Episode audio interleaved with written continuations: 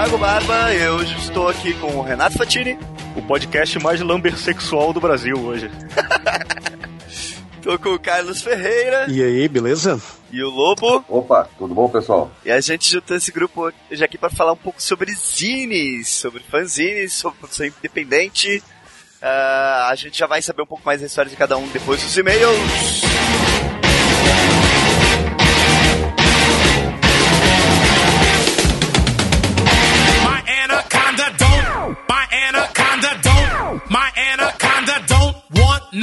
Unless you got buns, hun. É leitura de e-mails, na realidade, leitura de comentários, tá mais isso aqui. Acho que a gente nunca leu. Ah, não, a gente leu uma vez um e-mail só. Tô aqui hoje com o Renato Fatini. Eu ia te perguntar isso, cara, porque você sempre fala que é leitura de e-mails, né? Mas nunca é e-mail. É, não, é, nunca é. Mas é, é porque eu acho que é, é, herança, sabe? De, de Jovem Nerd falando e-mails e tal. É a tradição, né? É, tradição, tradição. Não, não se nega. e tudo bem com o senhor? Tudo beleza. Semana passada a gente fez o programa de volta respondendo perguntas da, que a galera fez no Ask FM. Teve alguns comentáriozinhos, nada, nada muito direto às nossas respostas, mas a galera falando muito da nossa volta, que bom. Olha como vocês fazem falta, tá vendo? É, pois é. é então eu vou, eu vou começar. É bom se sentir amado, né? é bom, oh. e é recíproco, galera. Eu amo vocês todos também. Meu Deus. Vamos lá, começando pelo comentário do, do Thiago Ster Cotter, que é o cara que a gente falou no comentário passado. Então, que ele já começa falando sobre o sobrenome, sinceramente não sei dizer se foi pronunciado corretamente. Na minha família, todos falam Esther Cotter. É de origem alemã, mas até onde sei, na Alemanha esse sobrenome não existe. Existem as famílias Esther e Cotter. E a parte do Cotter tem várias grafias diferentes. Fizeram tipo um um é, Brangelina no. É, Brangelina, é, justamente. Existem várias grafias diferentes, tanto no Brasil quanto por lá. Há pouco tempo vi 100 podcasts, ouço trabalhando. E vocês estão na seleta lista dos 7 que ouço. Foi meio triste ficar umas 3 semanas no hiato. Sucesso, qualquer hora volto comentando ou sugerindo temas ou xingando. Ainda tô esperando um sobre religião. Um abraço. Cara, sobre religião vai ser difícil, mas o Anticast lançou um essa semana que tá falando sobre religião. Vai dar uma olhada lá. Caraca, e... sobre religião não dá, né, cara? É, é, meio complicado. Falar sobre religião de uma forma que você consiga conversar é meio complicado. É. Tem, tem uns designers de Cristo, né? Tem, tem. Pois é, na realidade isso poderia ser um, um podcast. A gente poderia falar sobre o design ligado à religião. Uhum. Agora, sobre a religião é muito complicado, não adianta. Uhum. Cara, sobre Aliás... o, o, nome dele, ó, se a gente colocar, deixa eu ver aqui, how to pronounce, porra, o nome é complexo mesmo, porque não tem nada. Vamos ver como que fica no tradutor? Escutem aí agora. Tiagon Extercota. É, então fica assim. não, não, deve ficar muito bom.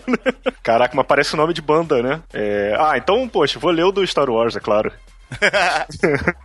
Cara, Olha, é, é. O, o, comentário do Star Wars é do Gabriel Menezes, também conhecido como Nova Não, também conhecido como Janelas. Nosso amigo, Janelas. Muito bom episódio, deu pena de não ter enviado uma pergunta, haha. Sobre o tão falado novo lightsaber, como, como o Obi-Wan já disse, o lightsaber é uma arma elegante para tempos mais civilizados, uhum. representado justamente pelo sabre, uma arma leve, leve e ágil. Já a Claymore, como disse o Thiago, que é uma longsword, representa agressividade e força bruta. Pelo pouco que o trailer mostrou, o episódio 6 não significou o fim total do Império. Tudo indica que deu uma merda gigante, até o próprio título do episódio 7. Acho que uhum. o lightsaber em formato de longsword é usado justamente para representar isso, que alguém sem técnica está utilizando a arma, sendo necessário mais força bruta, um retrocesso do lightsaber e não uma evolução. Uhum. E também pode significar que a galáxia está vivendo a sua idade das trevas, assim como foi a nossa Idade Média, que também se originou da fragmentação de um império, onde longswords eram usadas justamente por falta de habilidade e destreza dos guerreiros e de sua e de própria confiança na lâmina. Uhum. Caraca, Gabriel tá pensando muito, né? Cara, mas eu, eu, achei bem, bem interessante o que ele falou e eu concordo com alguns pontos, assim. É. Vendo até depois o trailer pela milésima vez, assim, tem a parada do lightsaber ser meio descontrolado, assim, sabe? Como se ele fosse uhum. muito forte. Isso é muito uhum. legal. Então, uhum. Não sei, né? Tem que esperar pra ver. Olha, eu fiquei desapontado com a opinião de vocês, tá? Ah, é? Por quê? Porque é legal pra caralho. Ah, não, é, é sei lá, é, é, sei lá, não sei. Cara, Star Wars só precisa ser maneiro. Cara, é, eu, eu adorei o, o trailer, eu fiquei maluco com o trailer. Eu só me peguei nessa discussão porque a galera se pegou nessa discussão, porque para mim, foda-se, eu quero ver no cinema e quero que seja bom, porque... Mas já, já, pô, já deram todas as justificativas que a gente precisava para aceitar esse é, desafio. É, mas a melhor justificativa é, caralho, é Star Wars, tá ligado? É, Foda-se. É. A gente tá, eu tava vendo as X-Wings que eu tenho aqui, é, e os TIE Fighters, cara, essa porra não era pra voar, tá ligado? Dane-se, velho. Pois Vamos é. se... Só que assim, é, eu acho massa essa discussão, até porque hum, eu acho divertido ficar discutindo essas estupidezes, assim, sabe? Do, ah, o martelo do Thor, ah, o escudo do Capitão América. Ah, pô, eu. eu... Uma suspirada agora, hein? Ai, o martelo do Thor. Ai. Bom, mas é, quer ver, ó, por exemplo, a gente entrou numa discussão fodida no RPG sobre foice. Hum. Aí, pô, eu entrei no fórum da Wizard e daí lá tinha uma discussão, um cara fez um TCC inteiro falando sobre design de foices, ou melhor, design de armas uhum. é, dentro do RPG. Nossa. E daí, tipo assim, eu acho massa essas discussões. O problema é quando a discussão vira o foco da parada e a galera vai achar que o filme é ruim, uhum. ou sei lá por quê, porque a espada é tosca. Sério mesmo? Sabe, tipo. cara, a, a explicação mais legal para mim foi que o cara que tá usando aquilo ali, ele é tão foda que ele não tem que se preocupar com isso. É, é. né, dane-se, cara. Eu, assim, eu só quero ver, eu só quero que seja bom. Eu não quero passar pela mesma sensação que foi ver o episódio 1 que, ou melhor, foi o episódio 3 que eu acho que é o pior. Foi hum. o episódio 3 e sair com aquela tristeza de, tipo, o que eu acabei de ver, sabe? Eu só uhum. não quero isso. Uhum. Na época que eu vi, eu não fiquei assim, não, porque eu fiquei tão empolgado de estar tá saindo Star Wars. Né? É, eu, eu, não eu, sei. Eu nem fiquei, eu nem fiquei criticando. Aí então, de... eu fiquei empolgado com é. um e com dois. Com três eu saí meio aí, bosta. Aí depois, sim, anos depois eu fui ver e, puta, realmente decepcionante. É. é. Falando nisso, eu vi o Hobbit ontem. Sensacional. Ah, passo, passo. Depois você me conta. Só semana que vem. Bom, outros comentários ali. Comentário da nossa menina que faz bullying com o Zé, a nossa querida Elo. Heloísa Tcheme Zago. Hum. A partir das manias deu um, muita saudade de vocês. Coraçãozinho. Hum. E é claro, e o Zé tem mania de falar com a língua preta. o que é bullying pra caralho. Puta vacilo, hein? Puta vacilo. Sacanagem. Ah, quem mais que tem de comentário ali? É. É, Tigo. Aê, K, porcentagem, bola, cerquilha e a roupa. Os caras voltaram. Os caras voltaram. Tamo na. Aí, adivinha, doutor, quem tá de volta na praça. e pra. Bom, temos comentários do Du Avelar, que a gente conheceu no. que eu conheci no R gente boa pra caramba. A Barba de volta. Ah, final... Não. Finalmente, Barba de volta. Muito feliz por ver vocês de volta. Legal, Pacas, estar preocupado. Ah. Muito feliz por ver vocês de volta. Legal, Pacas, estar preocupados em conversar com a gente, fãs. Zé, engole esse Hellcat. Ah, caralho, tá foda. Zé, engole Hell... Nossa, Zé, engole seu Hellcat. Oh, caralho. Zé, engole seu... Re... Olha! Recalque. Zé, engole seu recalque. Tiago, vem para São Paulo, gato. Rafa, sua troldade me assusta. Hugo, você gosta de sua tia. Aceita o Zé, não gosta de São Paulo. Dois beijos. Achei ótimo. Foi, foi enigmática essa, essa última foi. aqui pro Hugo. É, sei lá. Você gosta da sua tia, aceita o Zé? É porque a tia dele mora em São Paulo, o Zé mora em São Paulo, então aceita agora. Ah, tá, tá. e o último, o Guilherme Gonçalves Santos, dando uma de French Grammar Nazi, Je parle un peu français. Agora, não sei se falei certo ou não. Não um petit. Mas, Thiago, eu ainda te amo, ame-me também. O meu problema com o meu francês é que eu nunca pratiquei. Então é uma bosta. meu problema com o meu francês é que eu não sei. não, eu estudei três anos, mas eu nunca pratiquei essa merda. Então, tipo, cara, cara você eu também, perde tudo. Eu também, mas não sei nada. Eu também estudei, mas não sei nada. Pô, mas que nem eu tava vendo. Ontem eu tava vendo um filme francês e eu não entendi um caralho. Aí hoje eu tava vendo uma reportagem sobre vinho, eu entendi tudo. Hum. É, é muito louco, é por causa muito da velocidade, ah, aonde que é e tal, sei lá. Uhum. Bom, tem que dar uns recadinhos aí. Uh, a gente abriu semana passada os editais para a revista N4, nossa quarta edição da revista Clichê. É, como que funciona? O edital é para vocês mandarem os seus trabalhos acadêmicos. Você, universitário, que está na universidade ou que já saiu, mas mandar os seus trabalhos da universidade. Então, mande pra gente alguma peça, alguma imagem do seu trabalho é, e uma descrição pra gente entender o que, que se fala do seu trabalho. E a gente vai entrar em contato, a gente vai fazer uma seleção e tal, e a gente entra em contato. É, mais informações tem tanto na página do, Facebook, que é facebook.com.br Projeto Clichê, quanto no portal revistaclichê.com.br. É, aí vocês podem comentar lá, a gente tira as dúvidas, ou manda um e-mail pra gente que a gente tira a dúvida também. E. Além. Ah, fala. Ah, foi mal, vai lá. Não, além disso, uh, podem entrar em contato com a gente no Twitter e no Instagram. Os dois são arroba rclichê, facinho de achar a gente. E essa revista vai ter um tema? Vai, vai, mas ainda não, não, não estamos definidos, mas tem a ver com algumas coisas que a gente já lançou aí na internet. Ah, tá, legal. ah, mas... lembrei o que eu queria falar. é, é maneiro que eu venho ler os comentários e eu comento, né, também. É, comentando os comentários eu, dos comentários. Aí, aí, você comenta o meu comentário. Tá? É, tá. É, alguém fez uma pergunta que eu achei muito maneira, é, que foi foi mais ou menos se às vezes, de vez em quando, vocês não acham que o design é uma coisa inútil. Foi assim a pergunta? Às vezes, de vez em quando. foi, foi, assim, para vocês, hum. o design tem limite? Tipo, em algum momento não é mais útil? Ah, tá, isso aí, beleza. Então, achei vocês muito. Vocês estão muito tristinhos com o design.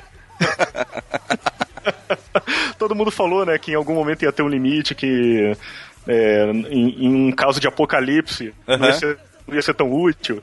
Aí eu, come, eu comecei a pensar sobre isso e comecei a pensar nos cenários prováveis de um, de um apocalipse, né? As coisas mais reais que a gente tem, que uhum. possam acontecer.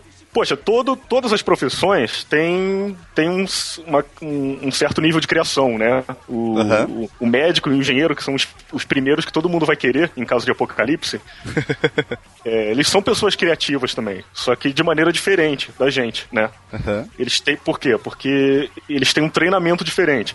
Então, o designer, ele é uma, um profissional muito criativo, uhum. porque não é porque ele é especial, não é porque a gente se sente especial, é porque a gente tem um treinamento para ser criativo. Então, é, para a gente dizer que o designer vai ser inútil no caso de um apocalipse, eu acho que é, você estaria pensando no que o designer faz hoje, no mundo normal. Uhum. Aí realmente, né, o que a gente faz hoje no mundo normal poderia não ser muito útil. Só que a gente. É, tipo... só, só que, na verdade, o cenário apocalíptico é o cenário perfeito para um designer. Porque é um, é um mundo onde você tem que criar tudo de volta, que nada mais existe. Uhum. Sacou? E, e é aí que vai entrar o nosso papel, porque a gente vai ser treinado para usar a criatividade de uma forma diferente, para uhum. resolver, resolver muitos problemas que a gente não existe, que, que não existem agora, mas com os quais a gente vai se deparar nesse mundo pós-apocalíptico. Por isso que eu acho que o designer vai ser importante também. Mas assim, imagine o que, que você ia criar sem conhecimentos de mecânica? Porque a gente não tem conhecimentos de mecânica. O que, que você ia criar uhum. sem conhecimento de, uh, sei lá, engenharias Mas, no geral? Mas da mesma forma, quem, quem não tem conhecimento de, de, mecânica não teria muitos dos instrumentos que eles usam também. Então, ah, assim, mas... é, tudo, tu, muita coisa teria que ser recriada. E, e a gente ia colocar a nossa metodologia e a nossa criatividade dentro dessas situações aí, que vão ser criadas. É, mas eu acho que, que por isso que eu acredito que seria útil, sim. Eu fico mas pensando eu, assim, é. É, você vai ter que hum, é, plantar. Então os caras vão ter que vão ter que criar uma plantação inteira nova e você vai ter que irrigar aquilo, vai ter que criar um sistema, vai ter que criar um sistema de plantio, de irrigação, uhum. sabe? Só para citar assim. Não, mas aí o designer faz exemplos. o quê? Ele faz uma identidade visual pra fazenda? Não, claro que não, Thiago. É que eu claro fico imaginando assim. Eu fico Aí imaginando você tá, assim. Você tá pensando só no cara que faz marca, pô. Tem um designer pra um monte de outras coisas. Ah, tá, mas é, é, sei lá, o que que, o que que o cara vai. O que que o designer vai fazer nessa situação que você falou? Organizar o celeiro de forma é, a não ter danos é, físicos para não ter acidentes de trabalho, sei lá. Pô, isso daí é uma ótima, um ótimo papel. Ajudou a, a validar a minha teoria. Pô, parabéns pelo exemplo. É isso aí, né, porra? É isso aí. Mas olha eu aqui de novo.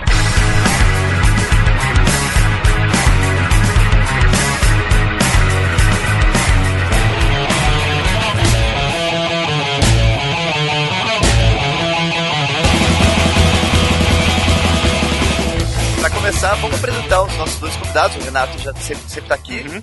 Mas vamos começar. Carlos, conte-nos um pouco da sua história Então, eu acho que basicamente a minha história com quadrinhos começou com uma publicação independente, né? Acho que a primeira revista que eu publiquei foi a revista Dum Dum, né? Eu era um colaborador na revista Dum Dum, que era editada pelo Adão Lito Roserai e o Gilmar Rodrigues.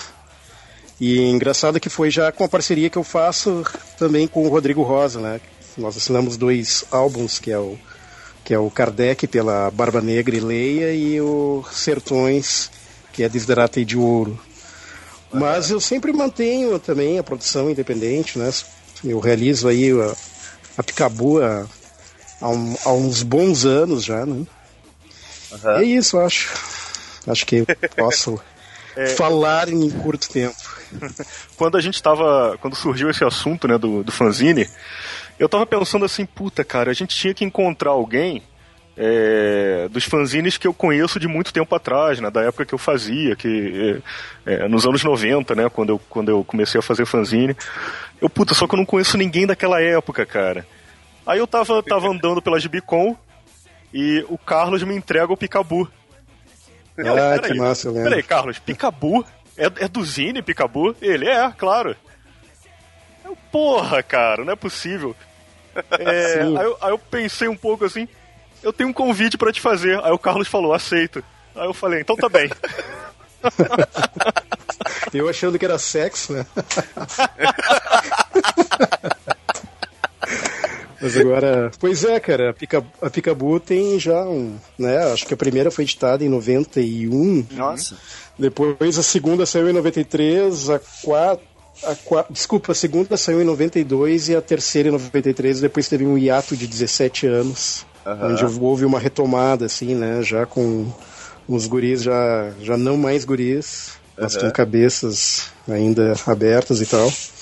E aí nós fizemos Sim. mais três números, que foi a 4, a 4,5 e a última 5. E do salto que foi da primeira, que tem mais esse formato mais zinesco, ao último, que tem um formato mais livro, né? São, na última edição tem mais de 300 páginas, onde a maioria dos autores fizeram histórias com uma média de 20 páginas, né? Uh, Sendo que massa. se manteve, assim, grande parte ainda dos autores que estavam na primeira Picabu, mas óbvio que o grupo mudou e tal, e depois uh, nesse último número teve também colaboradores estrangeiros, né? Como o Paulo Parisi da Itália, o né, o Berliac da Argentina. Pô, que legal. Outros... A gente vai entrar mais, mais profundo nisso, mas quem quiser achar a Picabu, como que conseguem? Como que, Olha, hoje, como que dá para conseguir? Hoje dá para tentar fazer quem tiver interesse de ter, né, de comprar e tal, pode fazer contato comigo via Facebook. Daí tem dois caminhos. Uhum. O mais fácil é ir para a página do Osso Quadrinhos do Ocidente e me deixar uhum. uma mensagem ali. Ou direto uhum. para minha página Carlos Ferreira, mas imagino que vai encontrar bilhões de Carlos Ferreira, né? Sim. Daí é mais fácil pelo osso. O nosso outro convidado é o Lobo. Conte-nos um pouco da história também. Cara, eu comecei a editar quadrinhos em 2003, fazendo uma revista de bolso chamada Morte Só Quadrinhos Rock and Roll. Uhum. A Morte teve 12 edições. E aí, quando a Morte acabou, eu parti para Desiderata, onde eu comecei a editar. Fiz um monte de trabalho legal lá. E lancei o meu álbum Copacabana, em parceria com o Odir. Ele desenha o álbum. Depois eu criei a Barba Negra, em parceria com o Chico e o Cris. Né? Nós nos associamos à Leia Uhum. E agora eu estou produzindo um programa de web TV chamado Quadrinhos para Barbados. Uhum. Dei uma olhada lá. Bem, bem interessante também. Para acrescentar no meu currículo, eu acabo de ser convidado para o Salão do Livro de Paris. Nossa! Olha só! Eu ia falar isso, cara. A gente ganhou uma moral muito grande depois que essa notícia saiu hoje. Você vai para Paris, Lobo? É isso? Eu vou, cara. Vou para Clichy direto. Como é que. tu vai quando, meu querido? Eu tô esperando o Henry Miller me responder pra gente combinar um dia. Mas é em maio o salão, né? Ah, que massa. Uhum. Pô, que legal. Engraçado, massa cara, que é, Lobo não é um nome comum, né? Só que tem muito artista que se chama Lobo. E, uhum. e durante muito tempo eu achava que, eram, que, que todos eram a mesma pessoa. todos os artistas, incluindo o personagem da, DC, eram a é. mesma pessoa, né? Cara, quando eu, eu, ganhei o Salão de Humor em 93 como roteirista, o desenhista era o Caco, em 93 não, é. em 89 eu acho, não me lembro agora. Em, em 99 ou 2000, foi por aí. Uhum, uhum. Cada um recebeu vários convites, vários, vários telefonemas de, de parabéns, né? Eu recebi só dois. Bom, é, eu, eu aqui sou menos experiente, eu acho que eu eu já li zine, assim, mas nunca, nunca participei de produção nem nada. Como que você acha que começa? Como que vocês sei lá, da onde que veio a ideia do Zine, a ideia de tentar se comunicar com as pessoas, porque, assim, a gente. Porque, assim, a, a revista Clichê, né? O projeto Clichê, nasceu como uma revista também, mas nasceu é, da necessidade de tentar comunicar com os universitários do design e tal, uhum. né? Então a gente partiu para a edição impressa porque o impresso ele tem um valor físico, né? Vocês começaram assim também? O interessante aqui, é, para a galera desse mundo, Universidade de Artes e Design, é que o fanzine ele funciona como uma porta de entrada, né? Para o uhum. mundo das artes gráficas.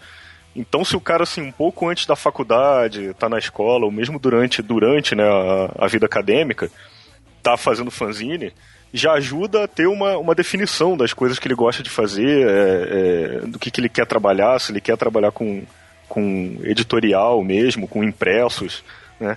Uhum. É, então acho que ele serve como uma porta de entrada, assim. Mas é, é basicamente é, é, usar um assunto que você gosta e conhece um pouco, ou quer conhecer, para criar, montar, editar e distribuir por conta própria, né? Uhum. É, ou seja, é, é um podcast, né? O podcast é o fanzine. É, é um, é um meio que o um novo estilo, né? é. Porque é, é, fácil de você fazer, é barato e se distribui de um jeito legal também. Uhum. Fala fanzine, eu lembro, a primeira coisa que eu vou lembrar é um clássico que tem aqui em Porto Alegre chamado Kamikaze, da onde uh, surgiu o Guazelli, né? O alemão Guazelli, o Eduardo Guazelli. Uhum mas Pedro Alice e outros autores aí, né? Que era uma revista de quadrinhos feita em Porto Alegre numa época que existiam pouquíssimos autores, assim, né? Isso na década de 80. E eu era garoto e, e era muito ligado em quadrinhos de heroes, né? E acho que esse foi um dos primeiros contatos a um quadrinho autoral.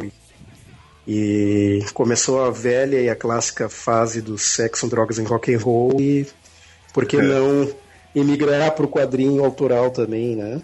Uhum. Com essa uhum. ideia assim, né, de faça você mesmo. Sim. E daí surgiu a ideia, uh, primeiro, de uma revista com quem eu fui colaborador e um dos idealizadores, que era Made Brasil. Mas eu não curti muito o resultado, eu achei meio careta, assim, pra época. E aí uhum. eu parti para juntar em um novo grupo e a gente acabou fazendo a Picabu, né? E nesse uhum. meio tempo, antes teve também a história da, do Doom, e na época, é o interessante aqui em Porto Alegre que existia um bar chamado Garagem Hermética. E era, uhum. um, né, era um bar onde tinha uma convergência de, de arte, assim, rolando muito rock, muito, né, muitos uh, artistas plásticos, né, teatro. Muita atitude, né? Sim. E isso aí foi meio que também a chaleira da história, né? A grande uhum. viagem de Kogu, assim. E foi feito. foi por aí, assim, que surgiu o caminho, né? E, aí, uhum. e na história do, dos quadrinhos, assim, para esse formato da Picabu, sempre foi pensado também uh, um pouco no, né, na geração beat, um pouco na contracultura, no que era produzido também né, de realismo fantástico na Argentina, na literatura, né? Então sempre a gente teve uhum. uma cabeça meio que voltada não só para quadrinho, mas buscar as referências em outros lugares e misturar isso com quadrinho. Uhum. E acho que é isso. A Picabu era, era só quadrinhos? Ela não era só quadrinhos, a grande parte da Picabu, acho que a maior parte, assim, principalmente no primeiro e no segundo número, ela foi quadrinhos, mas hum. mas no terceiro número nós fizemos um encarte chamado Visconde de Sabugosa, uhum. que a gente priorizava mais contos e microcontos, né? Já uhum. na quarta, assim, com o ressurgimento da Picabu, uh, teve essa ideia da narrativa ser quadrinhos, mas não ser. A gente até pensou em não ser chamadas de histórias em quadrinhos, mas sim histórias em quadros, né? Porque nós tínhamos essa, essa, essa pretensão de buscar né, um, um, né, um experimento novo, não um teor de fazer histórias experimentais, né? Mas uhum. buscar um ruído, né, um som, né? Porque isso é uma uhum. coisa que é muito vivo assim né, nesse projeto da Picabu, que é essa história de buscar coisas fora, meio do, da ideia do quadrinho, né? Tanto que esse último, uhum. esse último número, a capa, nós abolimos a história de ser uma imagem e resolvemos colocar nomes de países na capa, sabe? Então, a capa é toda em palavras e no meio disso tem Picabu, assim. Então Pô, sempre legal. tem essa ideia de buscar, ó, sei lá, um, um grafismo, né? Uma cruzada nova, assim. Eu morava no interior de São Paulo, né? Eu cresci dos, dos 7 aos 18 anos e eu morei em Botucatu. Uhum. É, não havia muita gente a fim de fazer muita coisa relacionada a quadrinhos, eu era praticamente o único. Pô, que engraçado, só um parênteses, sabe? Eu tinha uma amiga minha do Botucatu aqui em casa ontem. É, tipo... O Botucatu deve estar vazio agora. Nossa, é. só, só falta encontrar a terceira pessoa. Pois é. E não tinha muita gente a fim de fazer, né? Eu era nerd, era aquele cara que não tinha muito. As minhas ideias não ecoavam muito. Quando eu tinha 12 anos, eu tentei fazer um fanzine, eu desenhei um A4 todo de quadrinhos e levei no jornal da cidade para ver se o cara topava fazer um jornalzinho, né? E aí você vai falar com um garoto chegando pro empresário com uma folha 4 dobrada no meio desenhada, né? não foi, não passou muito disso. A relação que eu tive com o fanzine, para mim, sempre foi é, pegar as revistas de quadrinhos depois, a, da, do Barcate, né, da Procê, aquelas revistas Abutre, Porrada, toda aquela época, tinha muito anúncio de fanzine, e aí eu mandava as cartas para os caras e eles mandavam os fanzines para mim. Mas eu, Pô, nunca legal. fui fã de nada a ponto de me dignar a, a dar a minha opinião sobre algum assunto. Uhum. Então minha relação com o fanzine sempre foi muito pequena. Uhum. Bom, mas, mas é... na verdade o fanzine é, é, porque assim, né? Dizem que, que sempre tem a galera tem aquela dúvida como é que faz fanzine, como é que eu começo. É porque a resposta é tão simples que a gente nem sabe responder direito, né? Porque assim, fanzine é como é que faz fanzine? Você começa, você faz e, e, e mostra e, e, distribui, né? Quando eu tava pronto, né? É. é. Então assim, é, é essa história aí do papel A4 dobrado porra, é, o fanzine é isso, né? Então não tem como explicar muito mais do que isso. Uma vez, Sim. Eh, quando eu tava na, na faculdade, é, tinha um cara lá que me chamou para conversar e ele me perguntou, cara, como é que faz fanzine? Aí eu, cara, você é, pega um papel, dobra, desenha e tira xerox. E ele, não, cara, você não tá entendendo, eu quero saber como faz. Eu, ah, não sei, você dobra então vários papéis e grampeia né? Tira xerox e grampeia. E, cara, você não quer me contar, cara, como faz? Me explica como faz, você não tá entendendo, não quer me contar. O cara começou a ficar puto, cara. E eu não, eu não sabia mais o que explicar, além disso, sabe? Pô, é, é, porque. É, é, é, e tem essa coisa até do. Digamos assim, do manual mesmo, do, sei lá, do underground, não sei dizer, mas uma coisa que você faz e distribui para quem tá perto, você você vai passando pra frente. Eu achei mó legal isso que o Lobo falou, que eu, eu não sabia, eu não lembro disso, assim, é, de você mandar um endereço e receber vários zines, é isso? Na verdade, os caras publicavam o endereço deles, você mandava uma carta e os caras te mandavam pro seu endereço o fanzine deles. Pô, que legal. Eu passei a receber fanzine do país todo, recebi coisa pra burro. Mas como eu me movi muito a vida toda, eu já perdi tudo isso, infelizmente. Ah, sim, sim. tá tudo genial. É, isso é bem legal de falar, porque eu lembro que na época da Picabu, assim, a primeira tiragem, né, que a gente tinha a pretensão de ser uma revista, né, assim, uhum. era, era, era essa ideia. Daí nós fizemos uma gráfica 50 exemplares. E uhum. pensamos assim, bom, isso vai vai rodar no bar que a gente frequenta e entre amigos, né? Mas não uhum. sei como uma parte disso acabou em São Paulo e no Rio e começou a ter várias cartas, né? Pedindo uhum. mais. Uh, pedindo né, pra gente trocar por outras publicações, né? Vender e tal. E isso foi muito forte, assim, porque na época não se tinha ainda esse, esse grande né, momento da internet, era a internet era um ônibus, né? Uhum. Então era, era curioso, como para mim era muito curioso saber como é que tinha chegado em São Paulo, como é que tinha chegado no Rio e quem são essas uhum. pessoas que estão pedindo. Uhum. E chegavam mais cartas de, do que existiu, na verdade, de tiragem. Né? Esse lance das cartas existia, né? Era uma, era uma integração muito forte. As cartas, o correio era a internet realmente da época, né?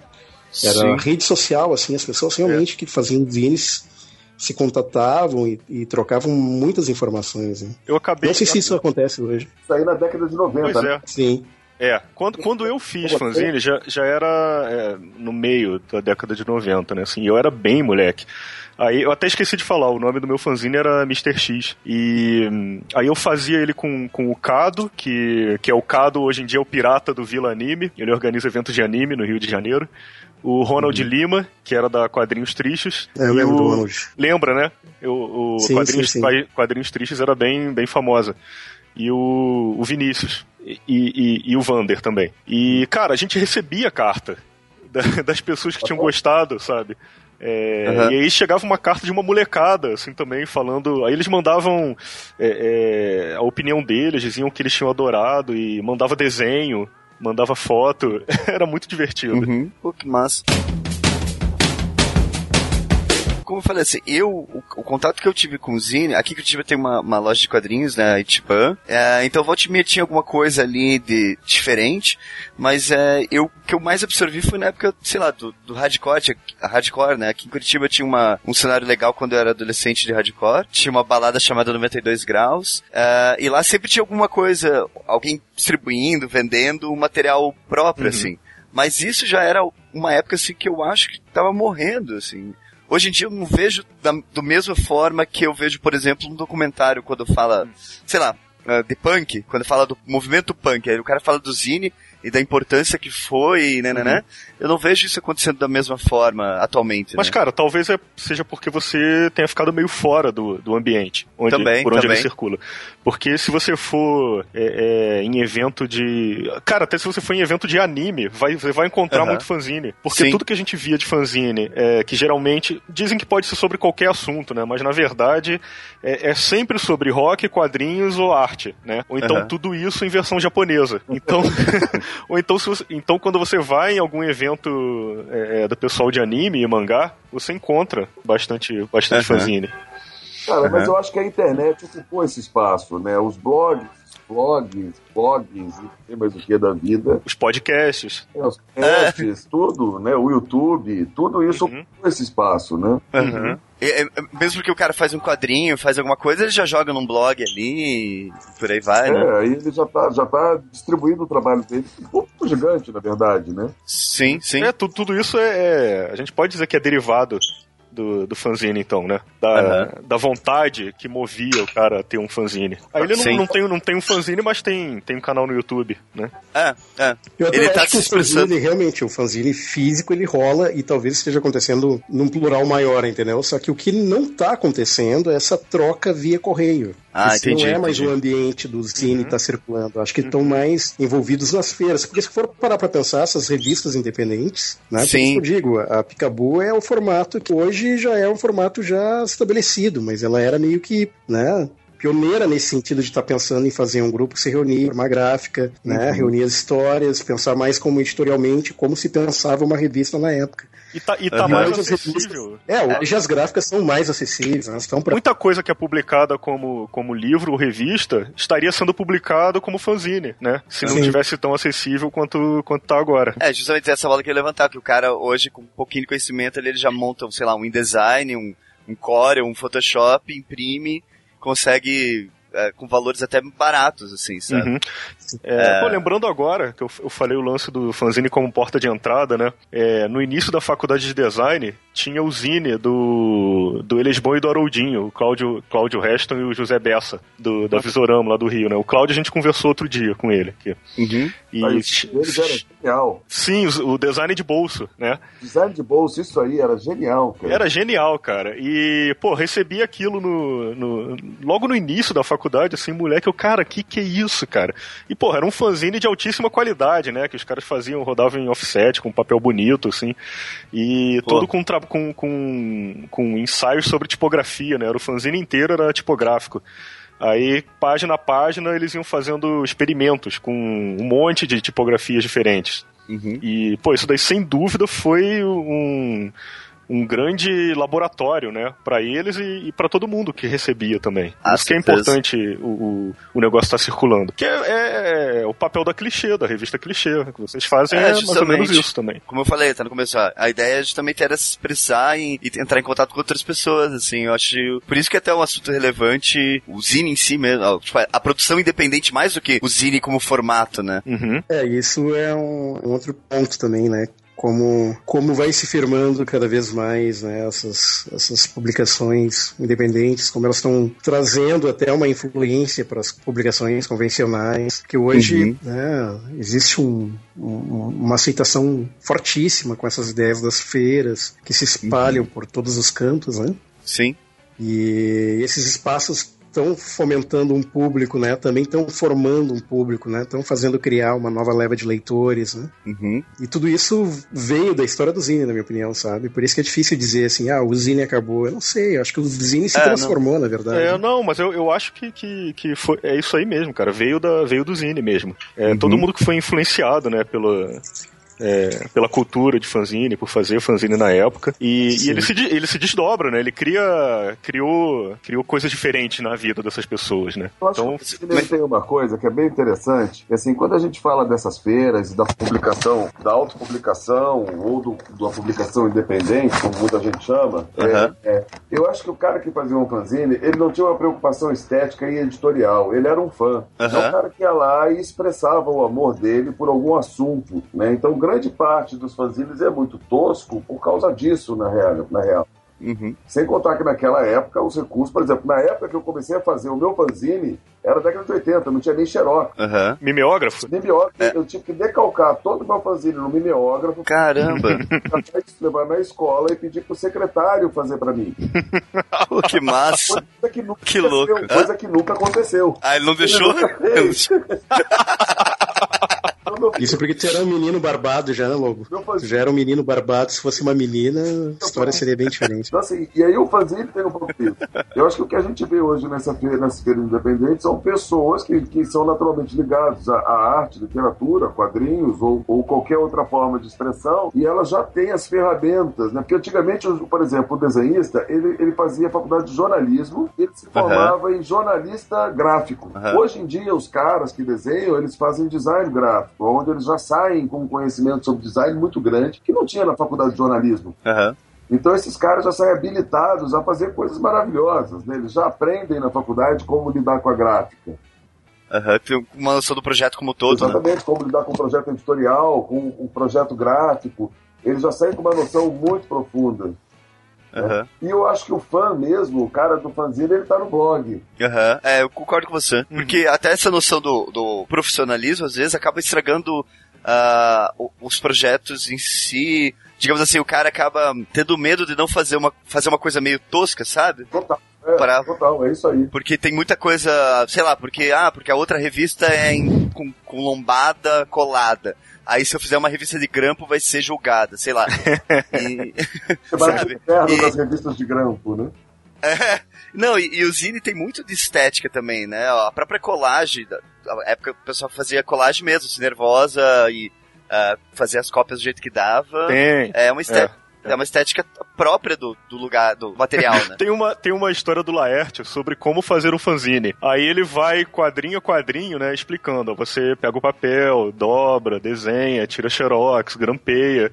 E é bem infográfico, né, assim. Aham. Aí quando chega no final, tem um cara todo nerdão assim, cara, maneiro, como é que eu ponho na banca? Aí, aí entra um cara com uma arma, assim, dando um tiro nele, dando um chute nele. Fanzine não vai pra banca, otário! Fanzine é correria! É, vem aí, né? Que ótimo. É, vocês falaram até da, da evolução. Tem muitas, acho que, coisas que nasceram de uma produção meio independente que hoje em dia são, sei lá, gigantes, assim. Um, um- exemplo que vem na minha cabeça, meio aleatório, lá de fora, é o próprio Tartaruga Ninjas, né? Que veio de- Hum. do Zine, que veio de uma revista, tipo, produção independente to- total, assim, e que cresceu de uma forma absurda, né? Uma, Aqui no Brasil a gente também tem alguns exemplos. Sei lá, a- se não me engano, o próprio Caceta. a- como que era o nome dessa revista? Caceta Caceta Planeta? Popular e, e- Isso. e dia- é, Planeta Diário. Eles eram meio independentes também, não? Era, total. Ah, é? Eles faziam, eles faziam fanzine na faculdade, se eu não me engano. Fanzine na faculdade virou um jornalzinho, e aí eles foram, foram, foram crescendo, né? Virou o, o Planeta Diário virou um jornal, É. a Aham. Caceta Popular uma revista. E eles duraram ainda na banca muitos anos. Sim, e daí depois que foram acabar se juntando e virando, sei lá, o Cacete Planeta em si, né? Isso. Tem mais exemplos, assim, vocês lembram de, de coisas ah, que, que, que vêm dessa produção independente e, evoluíram para um material, às vezes até, sei lá, não sei dizer, não quero usar o termo mais profissional, mas um, um material com uma abrangência maior ou, ou com qualidade diferente, não sei. Cara, na real, eu me lembro só da Picabu, Aham. Alegre. No Rio de Janeiro tinha o pessoal do Porão e do. Ah, como é que era o no- nome do outro? Do Co- Copa, Cavão. Hum, não lembro. Putz, que eles atuaram muito tempo, né? O, o Sudério fazia parte, Marcos Vinícius. É, o Renato Lima, que, que, que, foi meu parceiro na, na Mosh. Uhum. E assim, mas eu não vi muita gente daí evoluir para algum trabalho. Uhum. De quadrinhos, algum trabalho assim legal de verdade, né? Uhum. No geral, a galera parou. Quando teve que começar a trabalhar, parou. Às vezes acontece o inverso, né? Um cara que já tá, já tá consolidado é, no mercado, fazendo uma coisa a nível mais, mais profissional, quer voltar um pouco atrás, né? E, e fazer um fanzine pra, por, por amor, por, por prazer, por, por, distração. Uma vez, cara, é, nessa época que eu, que, eu, que eu fazia os zines, o Laerte lançou um fanzine. É, o que eu tava pensando agora era isso. Ele, ele chegou a lançar um zine, né? É, e foi um alvoroço, assim, nossa, meu Deus, o Laerte lançou um zine. E a gente foi na, foi na lixa, na, na loja de quadrinhos, na GB Mania, lá no Rio, e tava lá, fanzine, aí fanzine do Laerte. Pô, e, e o nome do zine era, por coincidência, o nome do zine era Cachalote. E depois o filho dele lançou. Desculpa, como que era o nome? Fala de volta, que Cachalote. Ah, e tá. depois o filho dele lançou, né, o, o, álbum Cachalote. Eu não sei se tem alguma relação com isso. Cara, vocês tiveram uma vida ah. muito boa. Vocês tinham gibiteria. Eu morava numa cidade que mal tinha banca de jornal. uma livraria, e a livraria, para ocupar o espaço, botava o, o, as capas todas dos livros. Você uhum. vê. Tanto que a primeira vez que eu fui no Rio de Janeiro, eu entrei numa livraria, eu vi os, os livros lombados, eu achei aquilo tão feio, né? Uhum. Põe a capa pra gente ver, né? Sim. Lobo, você, você tinha que ter chegado no, no ápice do, do, do, do, do It Yourself, que era criar sua própria banca na cidade. Pois é, né? Tinha que ter feito isso. Uma banca já também com, com um barzinho do lado, né? É, o, o, o é. meu empreendedorismo aos 12 anos de idade chegou ao limite. Aí eu desisti da carreira. Uma banquinha de limonada. Um banquinha de limonada. Meu pai conhecia o dono do jornal, que ele bebia com meu pai no Café do Ponto, que era o lugar onde os, os adultos né, iam fazer política. Uhum. Uhum. E aí eu, eu ataquei o cara lá no jornal para ver se ele queria patrocinar o meu. no, no café, né?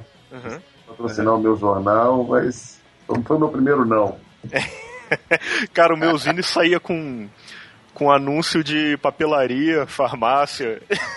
que a gente entrava em qualquer lugar para pedir patrocínio. Ah, muito bem-vindo pro sistema, hein? Mas aí o que você conseguia? Você conseguia, sei lá, um Dorflex? Não, e... aí o cara tá bom, vai. A gente entrava em 50 farmácias. Não, a farmácia foi porque o tio do Ricardo tinha uma farmácia. Aí uhum. ele dá, o cara dava uma graninha pra gente pagar xerox, sacou? Era isso. Pô, legal. E hum, eu, eu lembro, aí agora, pensando aqui, tem outros, tem, tem uns índios assim que eu lembro da época que eles já eram é, é, grandes, né, quando a gente começou a fazer. Aí um, tinha o Picabu, aí tinha um outro que eu lembro muito, cara, é o Grimoire. Vocês lembram? Sim. Ah, eu lembro. lembro, lembro. Esse tem uma menina, eu acho que ainda trabalha bem, né, cara? Thaís, Thaís Linhares. O desenho dela é maravilhoso. Isso. É, a Thaís é uma ilustradora, é, pô, muito boa. E, e o Grimoire era um fanzine com histórias fantásticas, né? Era só quadrinhos. Só que ele já era editado de uma forma bem bonita, assim, ele tinha uma impressão, é, capa colorida. Mas e... eu acho que tinha uma coisa, um link muito grande com o RPG também, se eu não me engano. Tinha, tinha, tinha, tinha. Só... E esse mundo do RPG depois foi um mundo que ressuscitou o fanzine, né? Com muita força. Sim, verdade, é verdade. Foi, foi bem presente mesmo. Que massa. E, putz, eu achava os desenhos da Thaís fantásticos. Quando eu entrei na faculdade, no, na primeira semana de aula, eu fui ter a minha primeira aula de desenho. Tinha um desenho da Thaís no, no quadro do professor, assim, é, que ele, ele pendurava, né? Os desenhos do. Os desenhos que ganhava de presente, ou, ou, de alunos que eram muito bons. Aí eu fiquei, uhum. nossa, cara, um desenho da Thaís Linhares aqui. Então, assim, a menina era uma coisa importante para mim, sabe? Por causa uhum. do fanzine.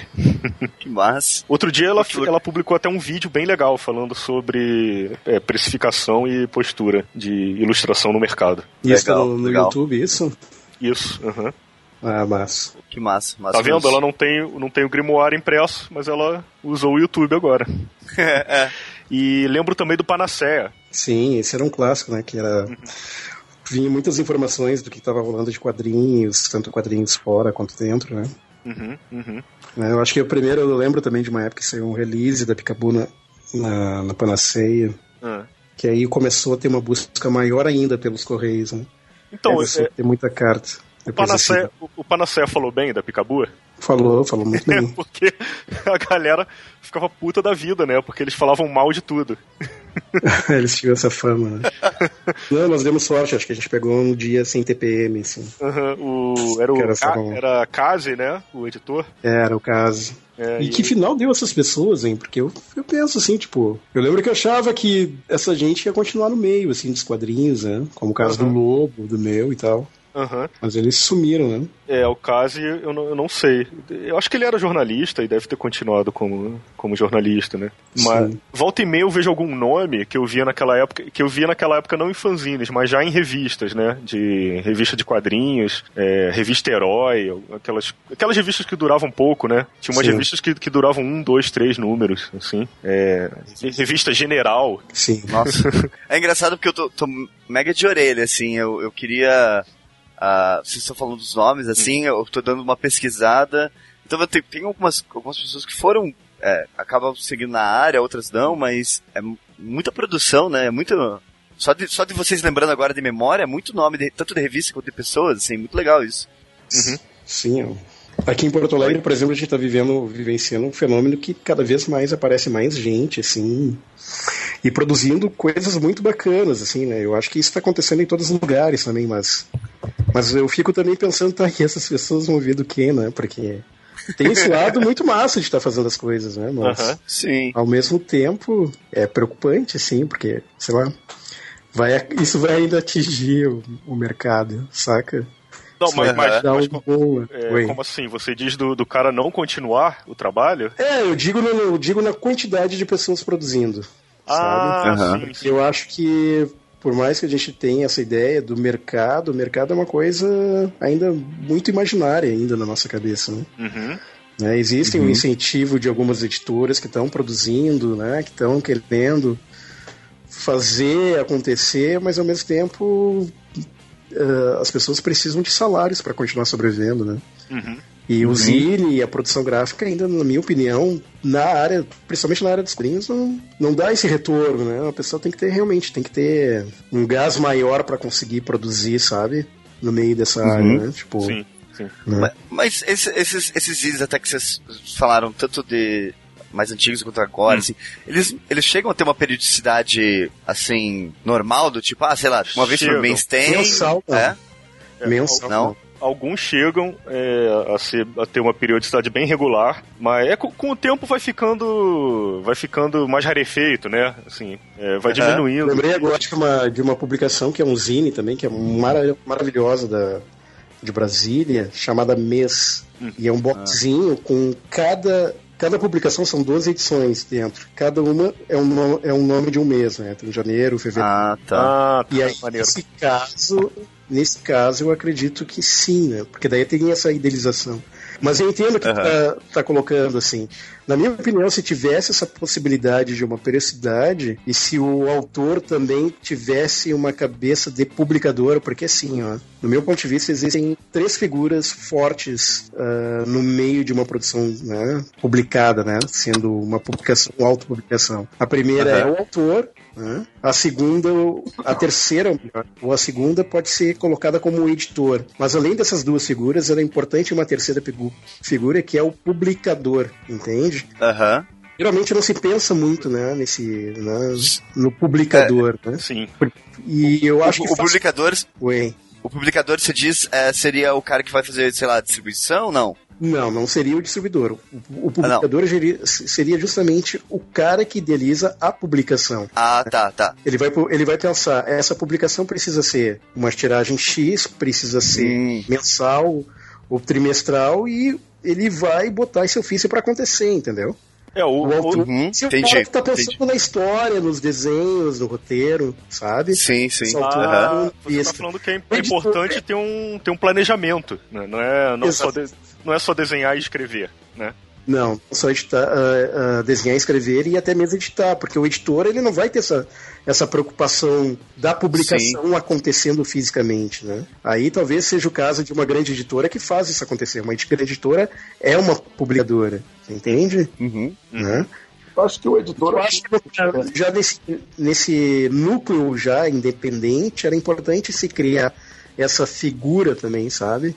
Só uhum. que é, é, é difícil. Em resumo, é difícil é. acontecer.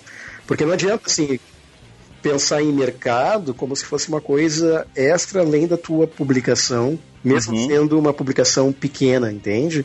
Se tu faz uma tiragem, se tu, você faz uma tiragem de 50 exemplares, tu tem que pensar que aquilo vai ter que ter de alguma forma um retorno para tu poderes voltar à gráfica, né? para você voltar uhum. à gráfica e fazer um novo, uma nova tiragem de um segundo número, entendeu? Mas uhum. a coisa ainda ligada à publicação independente, ela ainda ela é muito romantizada, ela é muito né, naquela ideia ah, sim. É rock and roll mesmo, sabe? Fazer acontecer, uhum. sabe? Uhum. Uhum. Falta um pouco de planejamento. É, é, é, por isso até que eu perguntei da periodicidade, porque eu, eu, eu imagino que acontece justamente isso que você falou, se o cara faz, aí distribui, aí depois de um tempo ele junta mais um material novo, aí ele faz de volta e é, acaba não tendo essa. É, acaba tendo aquela coisa do tipo, ah, saiu um novo, sabe? Vamos atrás porque saiu um novo, uhum. assim. Eu acho interessante, mas ao mesmo dá uma visão diferente de, do produto mesmo, né? Sim. Eu acho que a figura do publicador, né? Ele começa, essa figura começa junto com o do editor. Uhum. Porque quando você tem o, Isso é fala do publicador, você já fala de um, de um trabalho muito grande, de coisa que tem volume, né? O editor ele tem que entender quem é o público dele, para quem ele está escrevendo e as possibilidades desse público. Uhum. Ele só não trabalha isso nas grandes editoras, né? Sim, Por sim. exemplo, na editora, uma editora que tem uma, uma quantidade de títulos considerável, como a Zarabatana, o editor e o publicador é o mesmo cara, né? Uhum. Sim. É ele que faz tudo. Tá, é, é curioso aqui, por exemplo, assim, eu, eu tava lendo até esse livro, Miller e, e Eisner, sabe? E tem uhum. uns ah, dois ou três capítulos que os dois param para conversar sobre essa questão editorial. E esse livro, assim, eu indico muito para todo mundo, sabe? Uhum. Indico bastante, porque é, para mim essa é uma leitura universal, né? Pode estar começando com a história dos quadrinhos ou com a publicação, e tu vai tirar muita coisa, assim, para conseguir né, realizar o teu projeto. E nesse uhum. livro tem essa, essa, essa discussão sobre o editor, sobre o autor e essa figura, né, do publicador, né? Quem é, porque uhum. na história do próprio quadrinho norte-americano, na história nos seus primórdios, que eu também acho assim, abrindo um outro parênteses. É interessante a gente estudar um pouco como é que formou uh, as, as, as indústrias em outros países, né, e a, uhum. a, nascente dessas indústrias, e tentar às vezes beber da, da, nascente ao invés só do momento presente, entende? Tipo, início das publicações das revistas norte-americanas, cara, isso é era para estar tá sendo assim todo mundo hoje pensando em seguir esses passos. Porque é uma realidade que está muito mais próxima da nossa realidade hoje. Uhum do que a realidade da Marvel, da DC, entende? Consolidadas uhum, uhum. como mega empresas. Mas começou com, com idealizações de, de jovens, né? Idealização de adolescentes. Primeiro, idealizando personagens, né? E alguém também idealizando como fazer daquilo um negócio, entendeu? Aham, uhum, aonde que isso pode chegar, quem que pode atingir, né? é, tipo como é, como é que, até acho que é até mais simples, como é que a gente pode vender isso, entende? Como é que a gente pode ganhar dinheiro com isso, Exatamente. Né? E, e Thiago, esse negócio aí da, da periodicidade ou essa questão de o que aconteceu com a galera que fazia fanzine, né? uhum. é, acho que também não precisa ser vista como uma coisa, como uma coisa negativa. Não, não, ah, é, não, não. não, é que, não é que deu errado, sabe? É que Sim. o fanzine é uma época de experiência, né? Ele é o estágio para a próxima coisa que você vai fazer, né? Uhum. Então é uma coisa que, que o cara faz por, por amor, por vontade, por, por ideal. Então é, é, não é que deu errado, ah, não deu. É, é, Sim, não, ele, não, eu, ele eu apenas, apenas, acabou o ciclo e ele partiu para a próxima, né? Sim, sim, não, eu concordo, mas é que é, não, mas só para levantar mesmo, assim, para perguntar, porque como eu falei, né, é que é, essa fase. Acabei, acabei pegando uma outra época. É que essa fase do fanzine, eu até concordo contigo, mas essa fase do fanzine, ela é uma fase que depois ela gesta para publicação independente e para autopublicação, né? Uhum. Então, como nós somos autores uh, que veio dessa fase, né, da, da publicação romântica, de, de curtir mesmo, né? Se a gente não uhum. gostasse, a gente não estaria trabalhando com isso hoje. Pois é. Certo? Sim. A gente importa fazer o que tu gosta. Mas é importante também que tu tenha uma base para tu dar continuidade a isso, né? Claro. Que essa uhum. base seja ou a ou das tuas próprias vendas ou da tua própria distribuição, ou que tu consiga, enfim, escrever o teu projeto em editais, o crowdfunding da vida, entende? Mas é importante uhum. para todos terem essa visão de, de ser um projeto autossustentável, entende? E aí Sim. envolve as pessoas que são envolvidas com o projeto. Porque Sim. senão também vira uma coisa limitada. Aconteceu, dois anos depois já estão acontecendo outras coisas e essas coisas são esquecidas, ou depois lembrada por um grupo X que resolvem fazer um encontro como agora e a gente conversar sobre isso. Sim. Que, que, que vai, vai acontecer para sempre de tempos em tempos, né? Sim, Sim. para sempre é de tempos em tempos. É ótimo que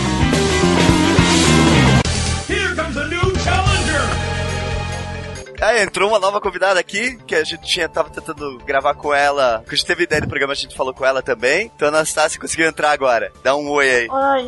Oi, Anastácia. Olá. A princesa Olá. russa dos fanzines. tá. Bom, então, se é. tudo der certo, hoje vai ser o primeiro podcast com o início de um parto gravado. Ai, que Nasceu? Nasceu? Tá nascendo?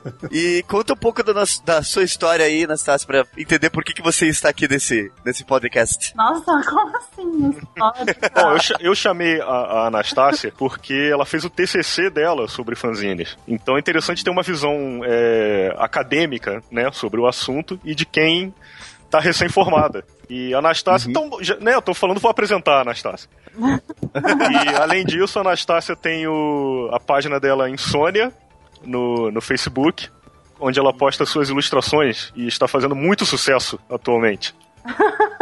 E a Anastácia é quase mãe. Daqui a 10 minutos ela vai ser mãe.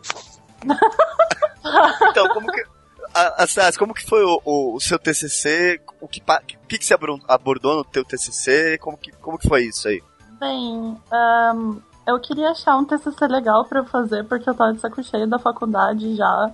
Uhum. E queria fazer alguma coisa, sei lá, divertida nessa faculdade chata que eu fiz, que é a licenciatura em artes visuais. E daí eu procurei vários temas que envolviam quadrinhos e ilustrações, só que eu acabei parando no Zine. Daí o pouco que eu li eu já me interessei, né? E como eu gosto muito da área de licenciatura, eu foquei mais nisso, né? Foquei no fanzine em sala de aula, como que o fanzine reage no cérebro para criança reproduzir, como que ajuda na, na criatividade, na exploração da criatividade manual, uhum. é, mental, tudo. Então é um meio que dissequei o que é o fanzine, para além da, da, da, da, do movimento cultural, para algo mais científico e pedagógico mesmo. Ah, foi, foi uma abordagem pedagógica. Sim. Legal. Sim. Conta pra gente como foi o desenrolar do TCC, assim, como é que funcionou uh, essa metodologia que você seguiu e no final de tudo, qual foi a conclusão? Tá, eu vou até abrir aqui o arquivo. Porque eu não mexo nisso faz um ano, né? Você esqueceu. Mas você, che... mas você, che... não, não você chegou a produzir. Mas é que eu vou conseguir ter uma, um, uma sequência de pensamentos mais lógica. Mas você chegou a produzir um zine ou você só avaliou como que ele funciona, por exemplo, num colégio ou tal? Então, Bem, eu sou meio, meio muito pragmática quando eu faço as minhas coisas. Então, com o TCC. Inclusive filhos. Enfim, com o TCC eu peguei e comecei pela história, como que se deu a história do Zine internacional e no Brasil. Uhum. Depois eu parti para, enfim, no contexto histórico internacional e brasileiro e uhum. é, como quais quais os tipos de fanzines que tem, né? Que tem os online, tem com serigrafia, tem os xerox, tem gravura, tem várias coisas. Então, a parte da editoração mesmo, a uhum. fabricação, né? Depois como se dá a divulgação do fanzine, como que você pode uhum. publicar o seu fanzine. Foi, foi, na verdade, bem. Eu fiz um esqueleto, assim, do que se trata o fanzine, né? Como uhum. você produz um, como ele se comportou na história, desde os movimentos de, de HQ do, sei lá, do começo do século passado até, sei lá, agora. Uhum. E eu especifiquei bem onde que tá bem mais, mais notório, que é em Brasília, Rio de Janeiro, São Paulo. Eu acho que é uhum. a tríade, né? Não que não tenha em outros lugares, mas eu acho que essa tríade é que é mais. Ó, sobrou pra vocês dois aí, hein? Olha, eu acho que Porto Alegre era importante citar, hein? pior que é mesmo. Não, pior que é mesmo. Vinha muita coisa de, de Porto Alegre. Mas eu tô. Eu tô. Anastácio, eu tô curioso com essa parte acadêmica. Uhum. Porque eu é, quero saber como que o pessoal recebeu isso lá na, na faculdade como que o, os professores e avaliadores é, viram seu projeto. Pode falar mal da orientadora aqui. foi horrível. É. Eu tava hum. totalmente por conta própria, minha orientadora é uma pessoa totalmente arcaica e conservadora. Então ela meio que me deixou, assim, tipo, se vira, sabe? Faz o que uhum. você tiver que fazer, porque eu não sei do assunto, eu só tô aqui para assinar a sua presença e pronto, sabe? Então, hum, meio que foi isso. Mas a, a banca, que era uma professora que entrou e ela eu tenho a cabeça muito mais aberta. É, ela gostou bastante, nossa, ela elogiou bastante no TCC, falou que a abordagem cognitiva que eu fiz, né, porque eu estudei, porque assim, nas referências que eu tenho, tinha um livro que falava como que a produção do fanzine, tipo, você pegar o papel ou recortar as coisas, sabe, a produção em si, uhum. como que uhum. ela, como que ela reage no cérebro. E essa era meio que uma meio que um, sei lá, uma qualidade master assim no meu TCC, porque as pessoas geralmente não pensam nesse lado, né? Uhum. Como uhum. que você, como que seu cérebro age quando você faz alguma coisa. E uhum. eu precisava ter isso como desculpa para abordar o fanzine em sala de aula, sabe? Então, uhum, tá. eu tive que fazer tudo isso para chegar em como que o fanzine se comporta em sala de aula. Tá. Isso fez eu lembrar de um colega meu, quando eu tinha uns 10 anos, 9, 10 anos, que ele fez um boneco assim de papel, né? Ele dobrava a folha no meio e desenhava um, um boneco e cortava o boneco e dentro assim tinha um, um adereço do, do boneco. Que quando tu abria, saltava um pinto, sabe? Uhum. E aí ele teve a felicidade de mostrar isso pra, pra professora, né? Super feliz, assim, uhum. ele foi mostrar pra professora. E aí, como é que era a mesma ele... pergunta? É, como é que o pinto se comporta em sala de aula? Não, é o fanzine. Isso depende da professora. Ou do professor. Ele, ele fala uma parada massa, que, tipo, por mais engraçado que seja, é meio que a liberdade, né? De você colocar o que você quiser no, nesse esporte, nesse E que suporte. Suporte bem rígido. Oh, saibam que vocês têm público, tá? Dois amigos meus aqui ouvindo. Que é o podcast de humor, é isso? como o Fatini perguntou, assim, essa interação, acredito, até manual do, da ideia do Zine, na sala de aula deve ser mais, mais interessante, né? Não, é, é, é, na verdade é uma coisa muito linda. é que eu tenho meio que muito carinho, né? Porque, assim, além do de, da criatividade, de você colocar o que você quiser, da forma como você quiser, abre muitas portas de, de conversação, né? Entre professor e aluno, porque você vai ler um fanzine com imagens ou textos e você vai saber mais do aluno, inevitavelmente, do aluno com os colegas e com os pais. Então, é, é meio que uma forma gráfica de, de se comunicar e falar e passar o que você quer, né? Em vez de, uhum. tipo, muita gente tem problema para conversar, mas aí vai fazer uma parada gráfica, um, fanzine, um desenho, e é muito mais fácil você entender a pessoa. Anastácia, esse, isso foi uma proposta sua de colocar o fanzine na sala de aula, ou já existe isso? Você identifica, você conhecia alguns fanzines que, que eram usados em sala de aula? Não, na verdade eu tenho um sonho bem maior. Hum. Que é fazer um, um, uma pós, sei lá, uma, um mestrado. Uhum. Que eu queria colocar um fanzine para ensinar professor a passar fanzine em sala de aula, para ver ah, o quanto tá. é importante. Então, esse TCC uhum. foi só o começo para eu saber a história, saber como funciona no, no cérebro e etc. E elaborar uma oficina, né? Porque tem a parte prática. Uhum. Mas daí eu queria, tipo, ir bem mais a fundo, estudar com... Ah, entendi, entendi. Você tá. Foi, foi o, o pavimento ali do início dessa sua ideia de colocar o fanzine, de usar o fanzine como objeto pedagógico. Sim, porque pode ser usado até como livro pedagógico, só que é um livro muito mais irado, né? As crianças podem fazer o próprio livro, ou sei lá, dá pra usar de várias formas, então eu Entendi, entendi. explorar bem mais. Entendi. Sim. O Lobo precisava desse fanzine aí, precisava disso aí na cidade dele, quando ele, quando ele É. tinha 12 anos. Ele precisava. Amigo, isso não ia fazer sucesso nenhum entre os meus amigos, viu?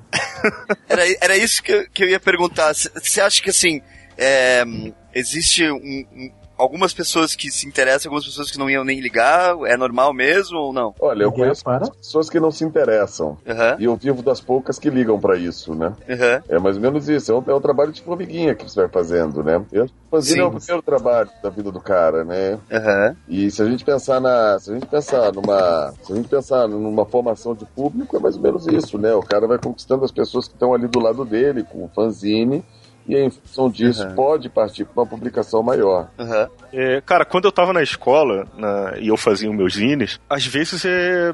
Sempre te- tem uma galera da, da escola, tem aquela galera que é muito diferente, né? Da gente. Sim. E às vezes. Eu era dessas.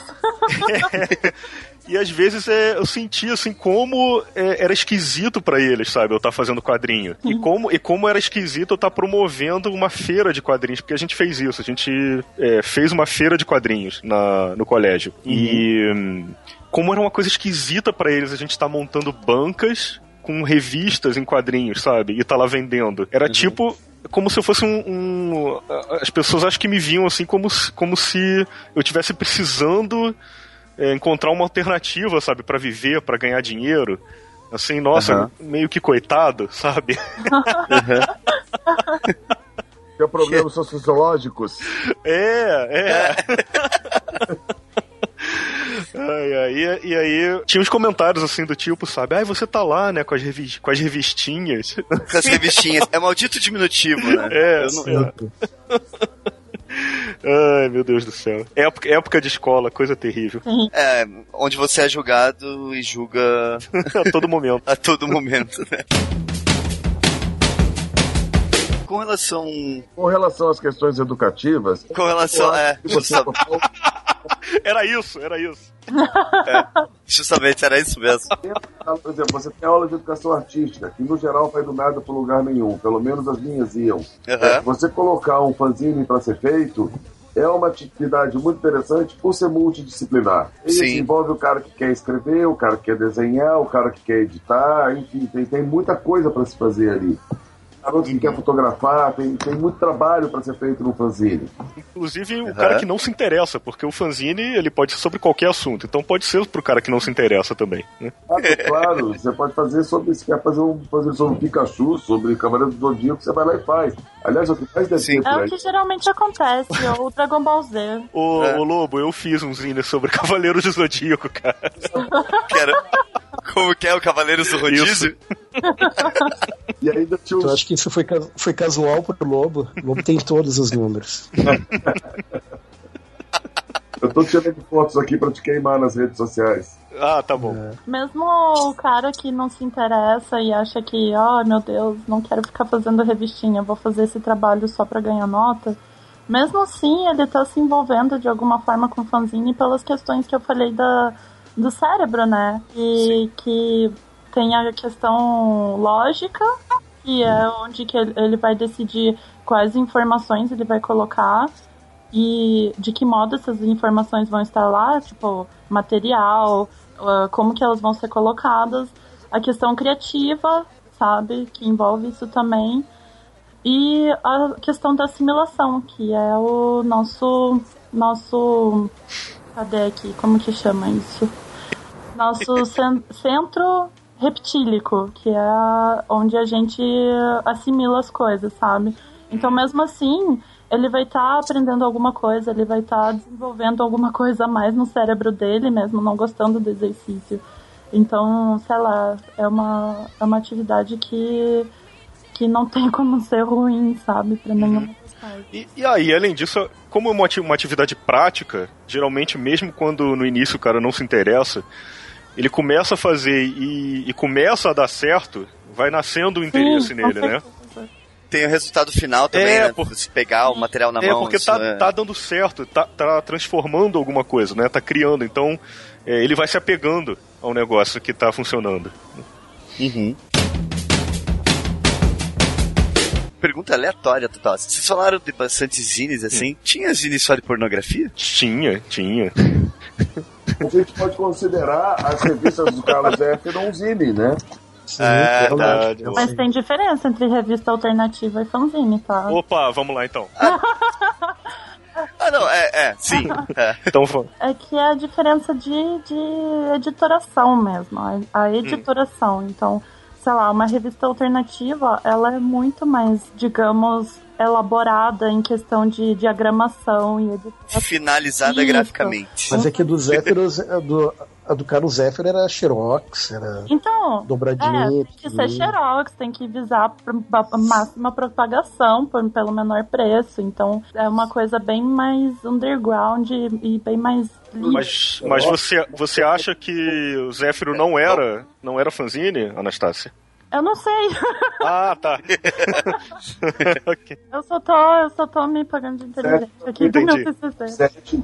E, e o sistema de distribuição, o sistema de distribuição usava as bancas, mas era proibido, né? Então era uma venda meio underground. Aham. E, E eles camuflavam, né, as revistinhas dele. E na verdade, aí o Zéfiro tem a figura que o, que o Carlos estava falando, que era a figura do publicador. Exato. Tem uma questão editorial ali. O Zéfiro desenhava a história de sacanagem que ele queria, o cara ia lá e imprimia numa gráfica clandestina, e aí chegava nas bancas e era vendido também de forma sorrateira, né? Aham. Meio jogo do bicho, assim. É isso, eu ia falar bem isso, meio jogo do bicho. Tipo, tá lá, todo mundo sabe que tá lá, mas ao mesmo tempo ninguém sabe. Nossa, eu fico imaginando o que porque em cada banca devia ter um sistema, né, Pra você conseguir comprar. Sim. Então, é, É tipo, você pedia, eu quero uma pipoquinha claque mole, assim, aí ele dá um. Naturalmente, só criança comprava, né? A fotografia só serve pra criança, né, cara? Caraca. Ô, Thiago, é, no- nos zines normais, mesmo que não fossem dedicados à pornografia, vinha muita putaria dentro também. É, Então, então, eu, eu imaginei, mas por isso que eu perguntei, assim, especificamente. Não, sempre rolava, sempre. Daí é- era, Uhum. era relativamente fácil de encontrar. principalmente, principalmente se o Zine fosse mais punk, né? Falar sobre música e cul- cultura, Uhum. cultura alternativa punk. Um aluno. Mesmo porque. Um aluno que fez, é- é que eu tive. Eu que tive que fazer a, a oficina, né, pra concluir o TCC e tal, fazer a parte prática, tudo. Dei um aluno lá, ele fez só sobre sexo anal. Puta merda! E é Que específico, incrível, né? É genial, é genial. É genial! Sim, é muito genial o zine dele. Qual é o nome do Zine? É, nossa, nem lembro agora, mas eu tenho umas cópias aí. Opa, Não, mas assim, é que tava se tratando de alunos de do curso mesmo, sabe? Já pessoas mais velhas e tal. ah, sim. Não, eu achei que era tipo quinta série. assim. Não, não. É bem isso aí, Thiago, bem peda- pe- pedagógico. Fiquei preocupada, sei lá. Ou feliz, né? Pela liberdade de expressão. não. Sim, é. É o que você falou até que era da. ah, o Fatidis falou até da facilidade que. Que eu acho. Na facilidade de você achar no Zine, né? Pornografia e tal, porque. eu Acho que era tão difícil que os caras extrapolavam pra todos os lados mesmo no Zine, né? No conteúdo, assim. Ah, sim. É, é, como, era difícil o quê? Encontrar. Achar pornografia, era difícil acesso à pornografia, então você. Os Zine eles extrapolavam Não, conteúdo. aí, bom, aí você deve estar falando de uma época que eu não lembro. Ah, tá. Porque quando eu comecei a procurar pornografia já era bem fácil. Ah, tá. Na verdade, Tá pornografia bom. sempre foi fácil de achar. Difícil É. de vender. Comprar era fácil. É, tá, desculpa. É porque é, é- é muita gente com cabeça diferente fazendo zine, né? Então tinha pornografia é, pra ser pornografia mesmo, e tinha nudez, que não Aham. necessariamente era pornográfica. E a, a maioria do que eu via, assim, era, era nudez, porque o pessoal gosta de. Aí sim, né? Tem essa questão de não se vê nas publicações normais sobre, sobre música ou jornalísticas. é, não tem, né, nudez. Então aí no Zine você pode colocar, né, de uma forma artística. Entendi. Mas por pornografia mesmo, assim, é, revista de sacanagem, não, não tinha muito, não. Não. É. Porra, porra. Não, eu lembrei das, das cabines telefônicas em Londres, né? Que tu hum. tens vários cartazes, assim, que são, são de texturas de zine, né? Das, das prostitutas com os telefones, sabe? Uhum. Né? Eu, eu acho isso uma coisa meio zine em outros formatos, assim, né?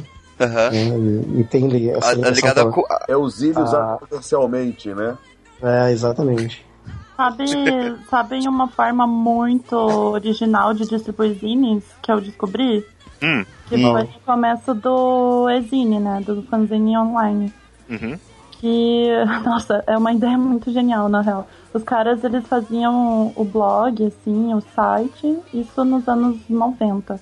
Hum. Daí eles pediam para as pessoas que quiserem receber os zines mandarem o um e-mail e tal. Daí essas pessoas recebiam no e-mail um arquivo de nota, e esse era o fanzine. Era um arquivo de nota com todos os textos e tudo. Ah, tá. Quem pensou que começou assim um fanzine online antes uhum. de imagens? Hum. Era mandado assim, meio que clandestinamente por uhum. Ô, Carlos, aqui Oi. Pega tinha o Cardoso Online, que era mais ou menos isso. Tinha, exatamente. O Cardoso Online é o, era meio que o pioneiro disso. Ah. E daí era era assim, então daí, tipo, Sim, um é, arquivo. Era um arquivo e no meio disso sempre rolava também uma festa, uma vez por mês, no Garagem Hermética, uhum. que reunia mais ou menos né, os, os, colaboradores e os leitores do Cardoso Online. E cada vez mais começou a inflar o garagem, assim, né? E, e eles eram. Gente. O Cardoso Online era de Porto Alegre. É, daqui de Porto Alegre. olha aí. Daí é, é olha dessa. Aí, tá a importância. Dessa geração dessa geração que saiu, o escritor Pelissari, né? O, o Galera também, né? Uhum. O próprio ah, tá. Cardoso, que hoje usa um outro nome também, que ele fez, recentemente ele fez um programa sobre um, um bar aqui de Porto Alegre, que é a lancheria do uhum. parque. E, e, foi massa, porque tem essa. É, não, não, não tem como não ver essa evolução, né? E essa história uhum. dele ter começado justamente isso. Era, era um arquivo que circulava entre os amigos, sabe? Uhum. Cara, no, no meu zine, é, na época um amigo meu falou: Ah, eu vou criar então uma página para vocês. Aí beleza. Me manda o endereço para eu colocar, né? O endereço no, no Zine quando a gente for, for publicar. Ele, cara, eu não sei se eu anotei errado. Assim, eu não tinha a menor ideia do que eu tava escrevendo. E aí saiu publicado assim na, na parte de trás do Zine: Ah, visite nossa página na internet. E tem é. um endereço que não faz o menor sentido. que eu, não, eu nem sabia, cara, o que, que, que, que era aqueles símbolos, sabe? E uhum. aí eu. O que, que é esse é, eu coloquei um monte de ponto fora do lugar, assim, um arroba nada a ver, sabe? eu não entendi nada. Que massa. Eu lembrei agora que a Sônia, que fez aquele livro sobre um mangá japonês, sabem? Sim, maravilhoso. Mangá, o poder e ela do... fez isso. Ela fez ah, década de 90, se eu não so... me falha em memória. Sônia, um livro... Sônia Luiten. Isso, a Sônia Luiten. Se, se não me falha em memória, ela fez um livro sobre fanzines, que era, um, que era muito legal, que era uma edição enorme, assim, tipo, caros amigos, sabe? Uhum, uhum. Uma capa vermelha. Eu, eu, tinha esse livro, mas acabei emprestando e foi pro Buraco Negro. Né? É um livro dela? É um livro. Um cara, livro... eu, vou, eu vou procurar isso, porque a Sônia escreve muito. Cara, que é super bom de vocês entrarem em contato, que eu acho que ele até tem esse livro. Hum. É o Fábio Zimbres, né? Hum. O Fábio também, ele tem um catálogo de zines que era muito bacana, que era aquele maldito zine. Uhum. E ele se correspondia direto. Falar. Assim, né? Vocês conhecem o Fábio? Não só de nome. Ele é, era o editor da revista da, da, do Encarte Mouse da Animal. Uhum. Ah, tá. Que tem todo o é. estético de Ziri, né? É, exatamente. Sim. sim. Endereço, contato, quer falar alguma coisa, sinta-se à vontade, teu, teu espaço aí. Então tá aí, ó, pra quem quiser conhecer um, um dos meus assim, empreendimentos de cultural bagaceiro é Osso Quadrinhos do Ocidente, que é um espaço que a gente está tá abrindo assim para convergência de arte assim do Bar uhum. Ocidente, que é um clássico aqui na cidade de Porto Alegre. E é interessante que é uma feira, uma feira festival que acontece sempre no último sábado do mês. E é uhum. sempre mensal, né? E aí tem uhum. bandas, tem autores, tanto nacionais e internacionais, que estão circulando, né? Nessa última edição Legal. nós tivemos a presença do Facundo Percy, que é o desenhista do Section Beast, do Alan Moore. E Oh, agora massa. vem mais autores aí. O próximo tá para ser o Gerardo Zafino, que é o filho do Jorge Zafino, que desenhou para DC e companhia. Mas é isso, tá, gente? Quem Beleza. quiser conhecer a página, é, basta visitar o Facebook, abrir no Facebook Quadrinhos, ou melhor, Osso Quadrinhos Ocidente. Tem, tem alguma coisa em específico que você queria falar, Anastácia? Dos resultados que você teve, tanto na oficina quanto no TCC e tal? Sei lá, eu acho que foi uma. Não, não foi tão notório pra faculdade, porque, né, era um, é um assunto novo aqui em Curitiba, infelizmente. Ah, mas a faculdade que dizer, Mas foi, foi interessante pra eu começar a minha, o meu, a minha vida mesmo, de, de, de me publicar, de aproveitar o fanzine pra eu me publicar como artista, meus desenhos, fazer as oficinas que eu faço pela cidade, tentar introduzir esse, esse, esse tema em Curitiba mesmo, porque quando rolam as feiras de zines e a galera me apresenta, eles falam, ó, ela dá oficina de fanzines e tal, fiquem ligados se vocês se interessam, porque qualquer hora ela pode oferecer uma oficina. E fa- fala da sua página no Facebook, o Insônia, como é que. qual é o, o, o endereço certinho? É Draws from Insomnia. Uhum. ah, o link vai estar. Tá, os links vão estar tudo no, no post, né? Não tem muito como deixar melhor o link. Não, não, mas eles têm que entrar, dá page, page view pra gente e depois entra. Você, você vende seus trabalhos lá também, né? Sim, mas eu vendo mais nas feiras de zines e feiras de arte que rola em Curitiba e sei lá. É mais, é mais é, assim, a página é uma coisa muito grande pra mim, porque foi bem difícil. Eu, eu demorei 21 anos pra tomar coragem de abrir uma página, sabe? Pra mostrar minhas coisas. Mas foi muito interessante, porque eu já participei de zines de outros estados por causa dela, porque eles me pro- procuram pra participar. Eu posso me inscrever na Feira Plana agora, porque eu tenho zines, né? Tem onde mostrar que eles estão, tem onde mostrar meu trabalho, então é como um portfólio mesmo. E eu acho que essa coisa de pessoas curtindo deve dar uma moral também, né? Uhum. Ah, sim, sim. É, não, aumenta, aumenta a visibilidade, né, no geral. Assim. Eu consegui várias oportunidades por causa disso, seja vendendo Sim, minhas sim. coisas ou engrandecendo a a minha abordagem sobre zines e etc. Lobo, quer dar o seu jabá, quer falar o que você quer, quer falar, Vocês fica à têm mais de vontade. meia hora? Temos quanto tempo você quiser. É o seguinte, o negócio é o seguinte, é, janeiro do ano que vem sai nova edição de Copacabana, segunda edição, com nova capa. Legal. Vai ser uma edição bilíngue, já voltada para pegar os gringos na praia de Copacabana. Olimpíadas tá aí, né? Pois é. E eu também estou trabalhando na página Quadrinhos para Barbados, aonde toda quinta-feira sai uma entrevista com algum autor nacional falando do seu trabalho autoral. A gente só fala de quadrinho para adulto ali. Aham. Que aliás, fica, é, é, fica a dica mesmo, que é um canal bem legal, tem, tem uns vídeos bem interessantes. Conheci o Lobo no. no foi na Gibicon, né? Que você tava Foi na aqui. Gibicon. Foi, foi. Isso. O, o, o É. Lobo e o Thiago ficaram um tempão conversando sobre como cortar a barba. É lamber sexual, né? Assim que funciona. Quero. Eu devo ser o lumber sexual mais escroto do mundo, mas eu não vou estragar o podcast de vocês. Não precisa, não se preocupa, Ele não. se estraga sozinho, não se preocupe. Mas tem. É legal que tem uns vídeos bem legais e tem uns quadrinhos bem interessantes, assim, não são é, os, os- sei lá, os quadrinhos adultos que a gente tá acostumado a ver. Então vale a pena dar uma olhada lá também, né? O link tá na página. E também Sensacional. falar das minhas oficinas de autopublicação, com mais duas oficinas. É, Uma oficina de realfabetização visual, é o poder didático da linguagem dos quadrinhos, que cola um pouco na oficina da Anastácia. E vou fazer uma nova oficina também, que é psicodinâmica dos diálogos sem blá blá blá. Meu Deus. Adorei o nome, adorei Ah, o não, nome. peraí, agora eu quero saber. Conta sobre as oficinas aí, como é que elas são. A oficina de autopublicação, na verdade, não é uma oficina, é uma exposição onde eu conto mais ou menos como é que foi a minha carreira e todas as merdas que eu fiz nela pra você não fazer igual. Tá. Eu vou ensinando todas as dicas, os truques, tudo que eu aprendi. Porque para você fazer uma publicação, uma autopublicação, você tem que entender, enfim, de literatura, de, de desenho, para você escrever, e depois você tem que entender de edição, de direção de arte, de produção gráfica, de uma outras Aham. coisas, né? E ninguém tem todos os. Ninguém passa por tudo isso. Talvez eu seja um dos poucos editores que conheçam um pouco de todas as etapas, consigo trabalhar bem em todas elas. E a psicodinâmica do diálogo, eu uso como base a análise transacional e todos os estados do ego para ensinar o cara como escrever um diálogo que coerente. Meu Deus. da Caraca. personagem. É uma oficina bem legal. Que eu ainda não eu ainda não ministrei ela. Aham. Mas, mas você tá com data marcada pra ministrar elas ou, ou não? Como que Eu tá? tô treinando ela aqui, mas ano que vem eu começo. Cara, se, Ah, se legal. você. Você só escreve na sinopse da oficina isso daí que você falou agora e vai lotar. É. Que eu tô muito impressionado só com isso. Vamos organizar um evento clichê, daí vai ter a oficina da Anastácia, vai ter a oficina tua, do Fatini. Ótimo.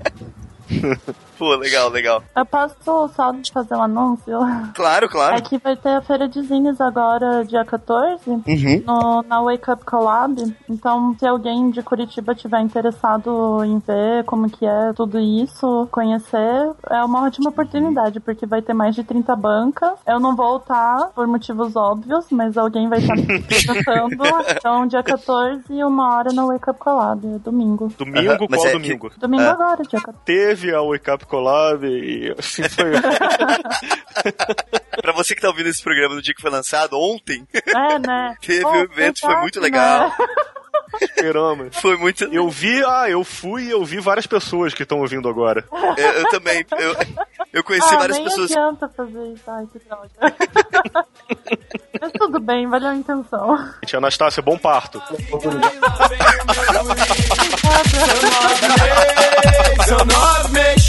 explode a barriga e lá vem o meu guri. Que que são nove meses, são nove meses. Explode a barriga e lá vem o meu guri.